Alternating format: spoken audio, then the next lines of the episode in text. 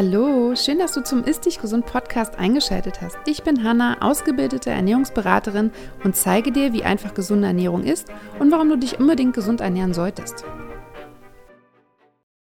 Hallo und herzlich willkommen zur ersten Folge in 2024. Happy New Year. Heute ist der zweite erste und ich freue mich, dass du wieder reinhörst und wir starten dieses Jahr mit einer unheimlich wichtigen Podcast-Folge zum Thema weiblicher Zyklus und Östrogendominanz. Und ich bin ganz gespannt, was dieses Jahr bringt. Und gerade jetzt im Januar und Februar passiert ganz, ganz viel bei mir zum Thema weiblicher Zyklus. Dazu später aber mehr. Worüber ich heute mit dir sprechen möchte, ist das Thema Östrogendominanz oder allgemein auch Östrogen. Ich möchte gern einmal als erstes darauf eingehen, welche Unterschiede es beim Östrogen eigentlich gibt und was so die einzelnen Aufgaben sind, was denn überhaupt eine Östrogendominanz ist, welche Symptome damit einhergehen, welche Unterschiede bei der Östrogendominanz es gibt und was du natürlich auch tun kannst, und dann habe ich auch noch eine kleine Anmerkung beziehungsweise Ankündigung und die haue ich jetzt direkt raus, damit du nicht die 30 Minuten jetzt abwarten musst bis zum Ende, sondern direkt Bescheid weißt. Es wird ab dem 17.01. bis zum 23.01. die Zyklus Flow Week von mir geben. Das ist eine Woche geballtes Zykluswissen von mir. Jeden Tag wird ein Zyklus-Content für dich freigeschaltet, auf den du zugreifen kannst, mit dem du für dich arbeiten kannst, in Einklang mit deinem Zyklus kommen kannst, mehr über deinen Körper erfahren kannst. Und das Tolle daran, dieses Zyklus Flow Week ist kostenfrei. Also von mir für dich als Neujahrsgeschenk, um 2024 einfach ja, in den Flow zu kommen, mit einem gesunden Zyklus zu starten oder zu einem gesunden Zyklus zu kommen, deinen Körper besser kennenzulernen. Es muss nicht immer Zyklusprobleme geben, aber Zykluswissen ist der Schlüssel für deine Frauengesundheit. Du wirst so viel über dich kennenlernen und spüren lernen und somit einfach viel mehr die Bedürfnisse von deinem Körper und von dir erfüllen können. Und dementsprechend ist das mein Geschenk an dich. Wie gesagt, die Zyklus Flow Week geht vom 17.01. bis 23.01. Du kannst dich kostenfrei dafür anmelden. Am 23.01. endet diese Zyklus Flow Week mit einem kostenfreien Workshop bei bei Zyklusprobleme, Zyklusbalance. Ich habe noch keinen Namen dafür. Es geht rund um den Zyklus. Dafür kannst du dich natürlich auch einzeln anmelden. Also du kannst, wenn du dich für die Zyklus Flow Week entscheidest und dich anmeldest, dabei sein möchtest, dann ist der Workshop automatisch das Ende dieser Zyklus Flow Week. Wenn du sagst, nee, ich möchte die Flow Week gar nicht mitmachen, ich möchte nur beim Workshop dabei sein, dann ist das auch möglich, denn auch der Workshop ist kostenfrei und da werden wir viel über so Zyklus-Basics sprechen, warum es so wichtig ist, sich mit dem Zyklus auseinanderzusetzen, den eigenen Zyklus zu kennen, den eigenen Körper zu können, warum wir so viele Zyklusprobleme haben und was du natürlich auch tun kannst für deinen Zyklus, für deine weibliche Gesundheit und Beide Links, einmal zur Zyklus Flow Week und einmal zum Workshop, habe ich dir in die Beschreibung gepackt. Wie gesagt, wenn du dich für die Zyklus Flow Week anmeldest, bist du automatisch auch beim Workshop angemeldet und kriegst auch alle Informationen dazu. Du brauchst dich also nicht doppelt anmelden. Wenn du nur den Workshop mitmachen möchtest, dann findest du den Link dazu auch in den Show Notes und kannst dich einfach nur für den Workshop anmelden. Es ist, wie gesagt, kostenfrei, beides. Und ich freue mich sehr, sehr darauf, mit dir und ganz vielen Frauen einfach im Januar durchzustarten und mehr über den Körper zu erfahren und dich und die anderen dabei zu begleiten. Das als Ankündigung. Und jetzt starten wir mal. Ich habe ja gesagt, dass es um das Thema Östrogen bzw. Östrogendominanz gibt und Östrogen ist, glaube ich, mit das bekannteste weibliche Geschlechtshormon, das wir so kennen. Immerhin sorgt es für die weiblichen Rundungen und dass bei uns Frauen in der Pubertät einfach sich die Geschlechtsmerkmale ausbilden. Also die Brüste fangen an zu wachsen, die Gebärmutterschleimhaut baut sich auf. Wir kriegen zum ersten Mal unsere Periodenblutung. Das nennt man übrigens Menarch oder Menarche. Ich weiß nicht, wie es ausgesprochen wird. Und dementsprechend ist es natürlich ein ganz, ganz wichtiges Geschlechtshormon. Und man könnte jetzt meinen, dass es deswegen auch ganz wichtig ist, ganz viel davon zu haben. Dem ist natürlich aber nicht so. Also es ist ganz wichtig, dass wir das haben. Es ist ein wichtiges Hormon für uns. Aber wir brauchen es nicht zu jeder Zeit im Überschuss oder sehr viel in unserem Körper. Das Wichtigste für unseren Zyklus, für unsere Frauengesundheit ist nämlich das Zusammenspiel zwischen Östrogen und Progesteron. Das ist ganz wichtig. Progesteron ist das zweite sehr wichtige Hormone in unserem Zyklus, was auch ganz, ganz wichtig ist für unser Wohlbefinden und so weiter. Und die beiden sind quasi Gegenspieler. Wir brauchen beides und sie brauchen sich gegenseitig und sie müssen halt in einem gewissen Verhältnis zueinander stehen. Da komme ich aber später auch nochmal drauf zu sprechen. Genau. Und dem ist halt ganz oft nicht so. Dieses Verhältnis ist ganz oft gestört und dementsprechend haben sehr, sehr viele Frauen einfach Zyklusprobleme.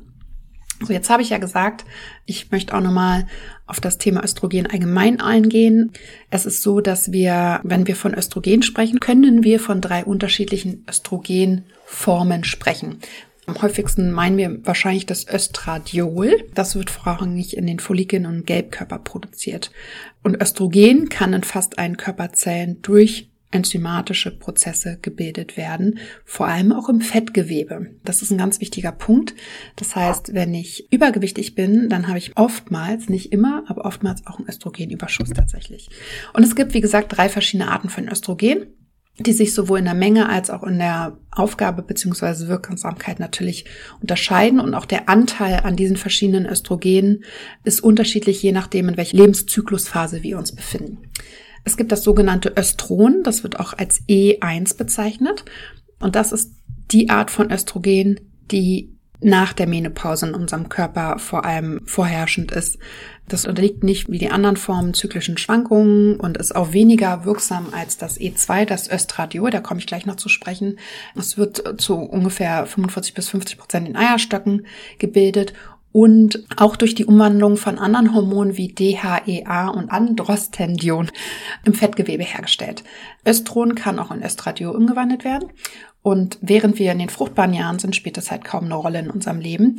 Aber es kann tatsächlich zu einem Problem werden, gerade bei Zyklusproblemen wie dem PCO-Syndrom oder auch bei Übergewicht weisen halt erhöhte Östronwerte darauf hin, dass das vermehrte Fettgewebe einfach ein größerer Produktionsort für dieses Östrogen ist. Das zu Östron. Dann gibt es, wie gesagt, Östradiol. Das nennt sich E2.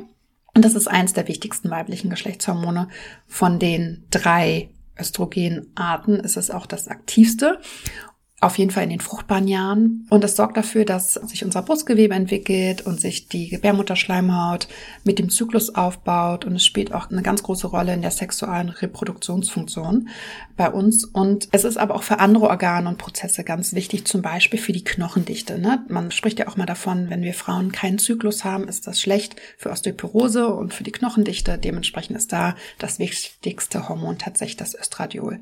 Es wird vor allem in den Eierstöcken produziert, aber auch in den Nebennieren und während der Schwangerschaft auch in der Plazenta. Und dann gibt es noch das dritte, das ist Östriol. Das nennt sich auch E3 und das ist ein Stoffwechselprodukt aus Östradiol und Östron. Und im Gegensatz zu den zwei anderen Östrogenen ist die Wirkung von Östriol sehr gering. Trotzdem ist es für unseren Körper sehr wichtig. Es ist wichtig für die Schleimhäute und unterstützt zum Beispiel auch den Harntrakt. Also ganz oft ist zum Beispiel so, wenn niedrige Östrogenwerte vorhanden sind, dass es häufig auch zu Harnwegsinfektionen kommt. Also da gibt es auch eine Verbindung. Das heißt, wenn du sehr, sehr häufig Blasenentzündung hast, und dein Zyklus vielleicht auch nicht so optimal verläuft, du vielleicht starke PMS-Probleme hast oder keinen Zyklus hast, unregelmäßig Zyklen hast, schmerzende Brüste, was auch immer, ja, unterschiedliche Zyklusprobleme hast, dann würde es tatsächlich Sinn machen, den Wert mal checken zu lassen. Und quasi während der Schwangerschaft steigt dieser Östriolwert, der Östriol auch vom Kind selbst und der Plazenta produziert wird. Es ist also auch wirklich essentiell, für eine erfolgreiche Schwangerschaft und auch ein Indikator dafür, ob die Schwangerschaft gut verläuft. So, das erstmal zu den drei Östrogenarten. Ich hoffe, es war einigermaßen verständlich. Die sind natürlich auch miteinander verstrickt und so weiter. Aber damit man einfach mal alles gehört hat, finde ich ganz wichtig, auch E2, E1, E3 mal gehört hat, die verschiedenen Östrogenarten mal gehört hat, ist das ganz wichtig.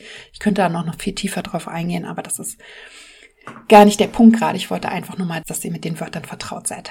So, ich möchte ja über die Östrogendominanz sprechen.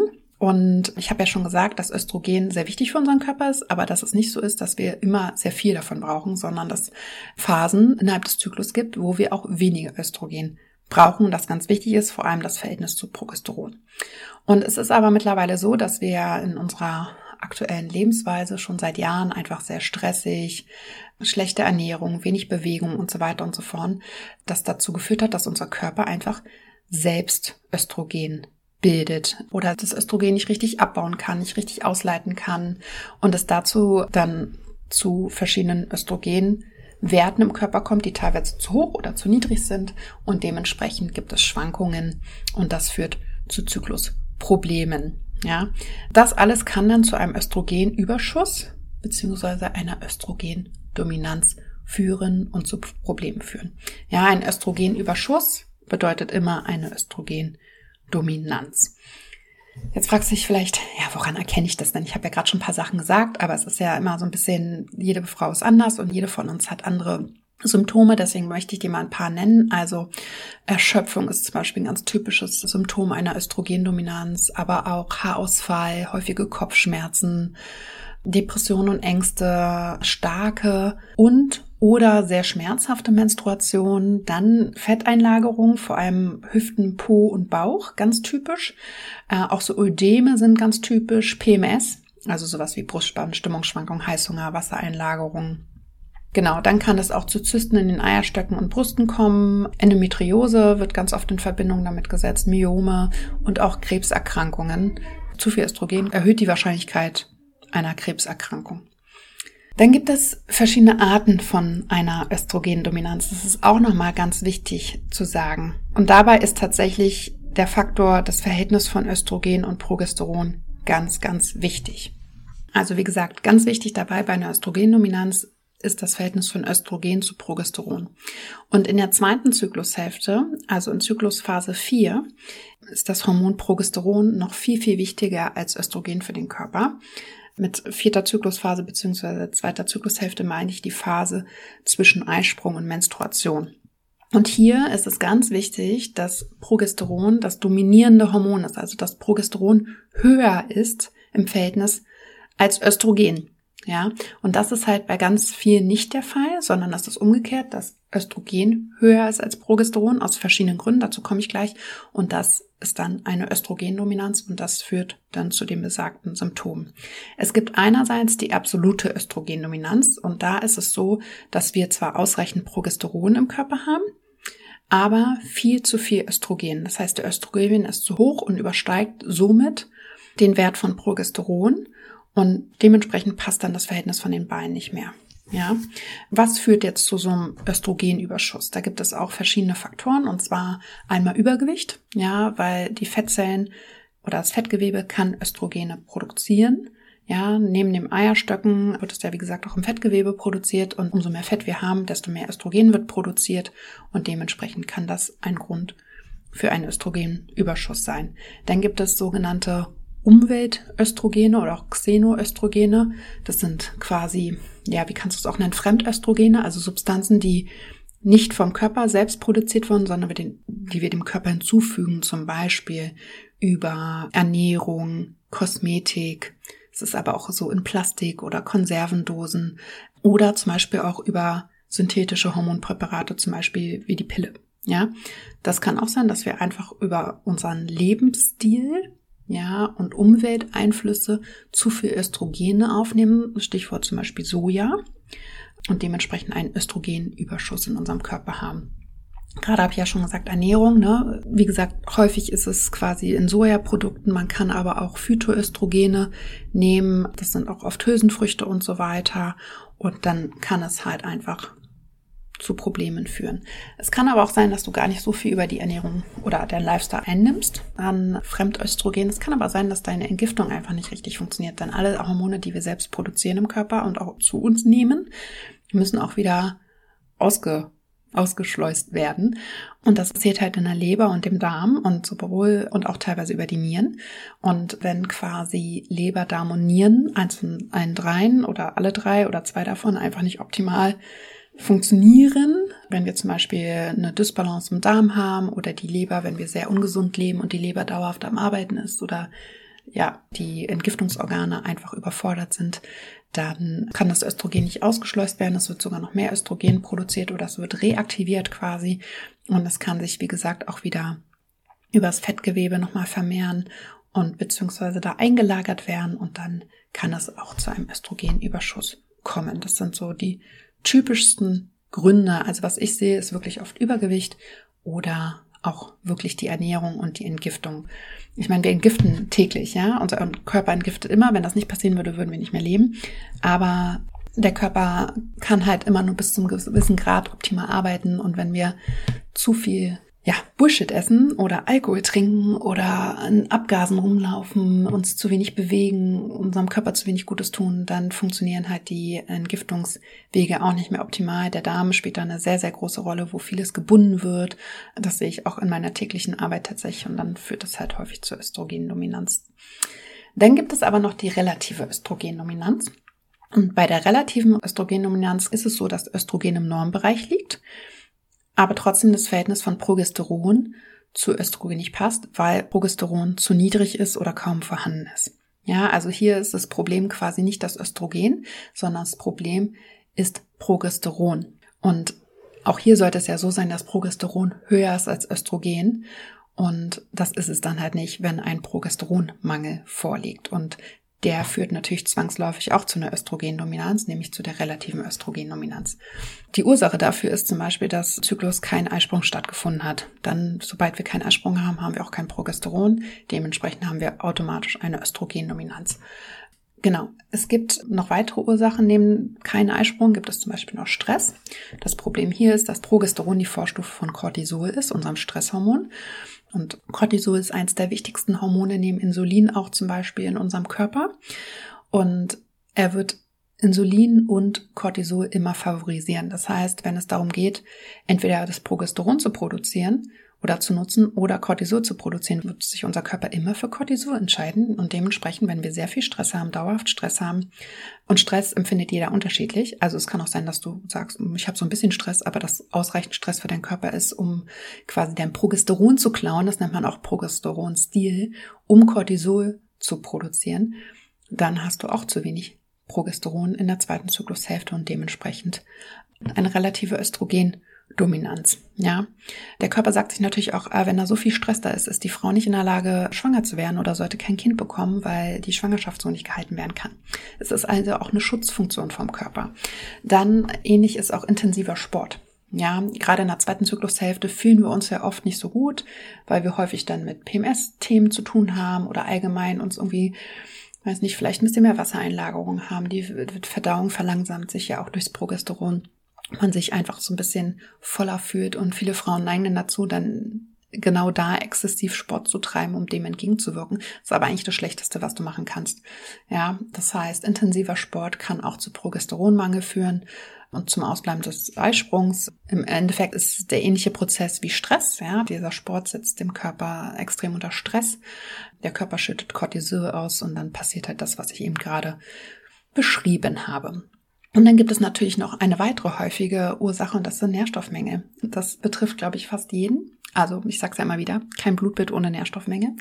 Und damit Hormone in unserem Körper produziert werden können, brauchen wir natürlich Nährstoffe. Und wenn diese Nährstoffe nicht vorhanden sind, dann kann der Körper halt auch nicht mehr ausreichend Hormone produzieren. Hinzu kommt, wenn die Pille genommen wurde und einfach abgesetzt wurde, die Pille bindet Nährstoffe und zieht die mit aus dem Körper. Deswegen sollte man die Pille auch nicht einfach so absetzen. Ganz, ganz wichtiges Thema was ich übrigens auch in meinem Zyklusprogramm Cycle Sync Your Life einem extra Modul betrachte und erkläre und wo es auch einen wirklichen Plan gibt, wie man die Pille absetzt, weil ich habe sehr, sehr viele Kundinnen, die Pille einfach so abgesetzt haben und zack, komplett gecrashed sind, weil so viele Nährstoffe rausgezogen wurde, weil so viele weil die Hormonachsen komplett durcheinander geschmissen wurden. Das muss nicht sein, aber es kann passieren. Und ich habe davon einige Kunden. Dementsprechend kann es einfach auch sein, dass bestimmte Nährstoffe fehlen, einmal um die Hormone zu produzieren, aber auch um die Entgiftungsprozesse zum Beispiel zu unterstützen. Ja, gibt mehrere Themen, wie Nährstoffmenge sich auf den Zyklus auswirken können. Yes. So, jetzt haben wir die beiden Arten der Östrogendominanz erklärt und auch die Ursachen und die Symptome. Jetzt fragst du dich vielleicht, wie finde ich denn heraus? Das passt alles ganz gut zu mir. Wie finde ich denn jetzt heraus, dass ich eine Östrogendominanz habe? Ganz oft braucht es dafür noch nicht mal einen Hormontest, sondern wenn du sagst, boah, es passt wie Eis auf Eimer oder wie man auch immer das sagt, Deckel auf Eimer. Du hast Menstruationsbeschwerden, PMS, dann liegt eigentlich immer ein gestörtes Verhältnis von Progesteron und Östrogen zugrunde. Aber wenn du da dir sicher gehen möchtest, kannst du zum Beispiel einen Speichertest für Progesteron und Östrogen machen. Du kannst aber zum Beispiel auch den Quotienten zwischen Progesteron und Östrogen bestimmen. Das heißt, Progesteron sollte in der zweiten Zyklushälfte. Wichtig ist, dass du den Test auch in der zweiten Zyklushälfte machst. Also so um, wenn wir jetzt von einem Zyklus zwischen 28 und 30 Tagen ausgehen. Ich weiß es nicht bei jeder Frau so, aber jetzt als Rechenbeispiel, dann sollte der Test zwischen dem 18. und 21. Zyklustag erfolgen, also so ein paar Tage nach dem Eisprung. Ganz wichtig, weil in der ersten Zyklushälfte haben wir zum Beispiel gar kein Progesteron. Ja, dementsprechend können wir das dann auch nicht messen. Das Verhältnis von Progesteron zu Östrogen in der zweiten Zyklushälfte sollte 100 zu 1 betragen. Das ist der Quotient, den du ausrechnen kannst. Also so ungefähr sieben Tage nach Eisprung, je nachdem, wie lang auch deine zweite Zyklushälfte ist. Deswegen sage ich auch, Zykluswissen ist wirklich ein Schlüssel. Es ist ganz wichtig, weil du natürlich wissen musst, in welcher Zyklusphase du bist, wann dein Eisprung war, wie lang deine Zyklen normalerweise waren. Also das ist quasi wirklich das Wichtigste von allen, um da in dieses Thema reinzugehen. Dementsprechend kannst du das messen lassen. Du kannst das auch von deiner Frauenärztin im Blut messen lassen. Du kannst auch ein Blutbild machen lassen. Speichertests kannst du auch zu Hause machen, aber du kannst, wie gesagt, auch zur Frauenärztin gehen. Dann bitte wirklich den Zeitpunkt auch abpassen und das messen lassen. So, und wenn du dann die Bestätigung hast, dann gibt es natürlich Themen, die du tun kannst. Was du auf jeden Fall nicht tun solltest, ist dir die Pille verschreiben lassen. Die ist einfach nur Symptombehebung, aber die wirkt nicht an der Ursache. Die macht nur alles schlimmer. Vielleicht in dem ersten Moment nicht. Im ersten Moment ist es vielleicht eine Erleichterung, weil die Probleme verschwinden, aber langfristig macht sie diesen ganzen Zustand noch viel schlimmer. Also bitte keine Hormonpräparate oder auch Antidepressiva oder sowas nehmen, sondern du kannst wirklich auf eine natürliche Art und Weise deinen Zyklus unterstützen. Oftmals liegt es daran, dass Mängel vorhanden sind, dass du gegen deinen Zyklus arbeitest, beziehungsweise die Symptome oder die Signale von deinem Körper und auch die Bedürfnisse von deinem Körper und auch von dir selber nicht wahrnimmst oder nicht erfüllst und es deswegen zu Problemen führt. Also als erstes sollst du wirklich deine Verhütung überdenken. Ja, also nimmst du gerade die Pille, möchtest du sie absetzen? Wie kannst du natürlich verhüten? Ich verhüte mit der Temperaturmethode. Ich kenne meinen Zyklus sehr gut. Ich tracke meinen Zyklus. Und während des Eisprungs, während den fruchtbaren Tagen, habe ich entweder gar keinen Geschlechtsverkehr oder verhüte halt zum Beispiel mit dem Kondom. Ja, es gibt auch noch andere Möglichkeiten. Da gehe ich jetzt nicht nochmal näher drauf ein, werdet da einfach ein bisschen kreativ in eurem Sexleben. Und an den Tagen, wo ich nicht schwanger werden kann, brauche ich zum Beispiel nicht verhüten. Das kann ich aber auch nur so machen, weil ich meinen Zyklus wirklich sehr gut kenne, meinen Körper sehr gut kenne und wirklich seit sehr vielen Jahren jetzt meinen Zyklus tracke und da sehr, sehr drauf achte. Dann solltest du versuchen, Plastik zu meiden. Ja, also besonders bekannt ist da BPA. Ja, und das ist einfach wenn du da Lebensmittel drin hast, Getränke, Lebensmittel drin hast, dann können sich die Lebensmittel damit anreichern mit diesem Wirkstoff Bisphenol A und äh, in den Körper gelangen und das blockiert die Östrogenrezeptoren und den kompletten Hormonhaushalt. Deswegen solltest du schauen einfach mal zu Hause, wie viel Plastikbehälter hast du noch, sind die BPA frei oder nicht. Ähnlich verhält es sich mit Wasserflaschen aus Plastik. Ich weiß, dass es gerade bei Schulkindern schwierig ist. Man will ja keine Glasflaschen mitnehmen, aber ja, da einfach mal gucken, wie kannst du es optimieren. Dann natürlich Lebensmittel, die irgendwie Bioqualität haben, frei von Pestiziden, Herbiziden und so weiter sind. Sie einfach auch gut waschen, also mit Zitronenwasser, mit Natronwasser. Ich nutze entweder Natronwasser oder Zitronenwasser. Wenn ich keine frischen Zitronen habe, nutze ich hier ätherische Öle, also Zitronenöl, um mein Obst und Gemüse zu waschen und dementsprechend die Qualität meiner Lebensmittel aufzuwerten. Dann solltest du Alkohol meiden. Ich weiß, wir wollen alle mal was trinken, jetzt war auch gerade Silvester und so weiter, aber der Januar lädt ja dazu ein, dann auch mal wirklich von Alkohol ein bisschen Abstand zu nehmen. Alkohol überlastet die Leber und alles, was extern erstmal reinkommt in den Körper, das priorisiert auch unsere Leber und entgiftet das zuerst. Das heißt, wenn die Leber damit beschäftigt ist, Alkohol zu entgiften, schafft sie es vielleicht nicht, Östrogen zu entgiften. Dementsprechend da einfach mal schauen, wo du quasi vielleicht auf das Glas Wein oder das Bier oder was auch immer verzichten kannst. Es geht hier nicht darum, immer darauf zu verzichten, aber vielleicht auch nochmal das eigene Verhalten dort einfach zu reflektieren und zu schauen, wo kann ich vielleicht ein bisschen weniger, also aus einer normalen Weißwein vielleicht eine Weißweinschorle dann auch zu machen oder so, ne? Und ein ganz, ganz wichtiger Punkt ist, sind Kosmetikprodukte und Haushaltsreiniger und so auch Waschmittel und so. Also gerade in Kosmetikprodukten sind super viele Xenoöstrogene enthalten, genauso in Waschmitteln, Haushaltsreinigern. Es gibt Apps dafür, CodeCheck und ToxFox zum Beispiel, die kannst du dir kostenfrei runterladen und kannst den Code einfach mal scannen und siehst, welche Inhaltsstoffe da drin sind und ob das quasi bei Grün ist, das ist fein oder nicht. Deswegen nutze ich zum Beispiel sehr viel auch die ätherischen Öle bastel mir damit meine Haushaltsreiniger selber. Ich nutze zum Beispiel Essig und ätherisches Öl, damit die Wäsche danach riecht. Also ich brauche gar keinen Weichspüler mehr und so weiter. Also da kannst du quasi einfach mal checken und gucken, welche Produkte du verwendest und was du tun kannst, um sie auszutauschen. Wenn du zu den ätherischen Ölen Fragen hast oder Interesse hast, dann schreib mir da gerne eine E-Mail zu. Ich berate da sehr gern und du kannst die Öle auch über mich bestellen, wenn du möchtest. Ich erkläre dir gerne das System und wie ich die Öle nutze. Mein Team und ich bieten auch regelmäßig kostenfreie Workshops zum Thema ätherische Öle an. Also es gibt auch einen ätherische Öle Newsletter, den habe ich dir auch nochmal in den Show Notes beziehungsweise in der Beschreibung verlinkt. Also wenn dich das Thema interessiert, ich liebe das ja und ich nutze das tatsächlich überall und gerade fürs Hormonsystem sind die super. Es gibt auch Öle für die Frauengesundheit, also ein Öl Clary Calm nennt sich das, was ich speziell bei dem Mittelschmerz, beim Eisprung und auch während der Periode nutze. Und ich kriege jedes Mal das Feedback von ganz, ganz vielen Frauen, wo gerade auch junge Mädchen, die gerade noch sehr starke Periodenschmerzen haben, damit echt sehr, sehr gut klarkommen. Also wenn du daran Interesse hast, entweder trag dich in die Newsletter rein, da kriegst du sowieso alle Infos zum Workshop oder schreib mir direkt, wenn du Interesse hast, die Öle mal zu testen.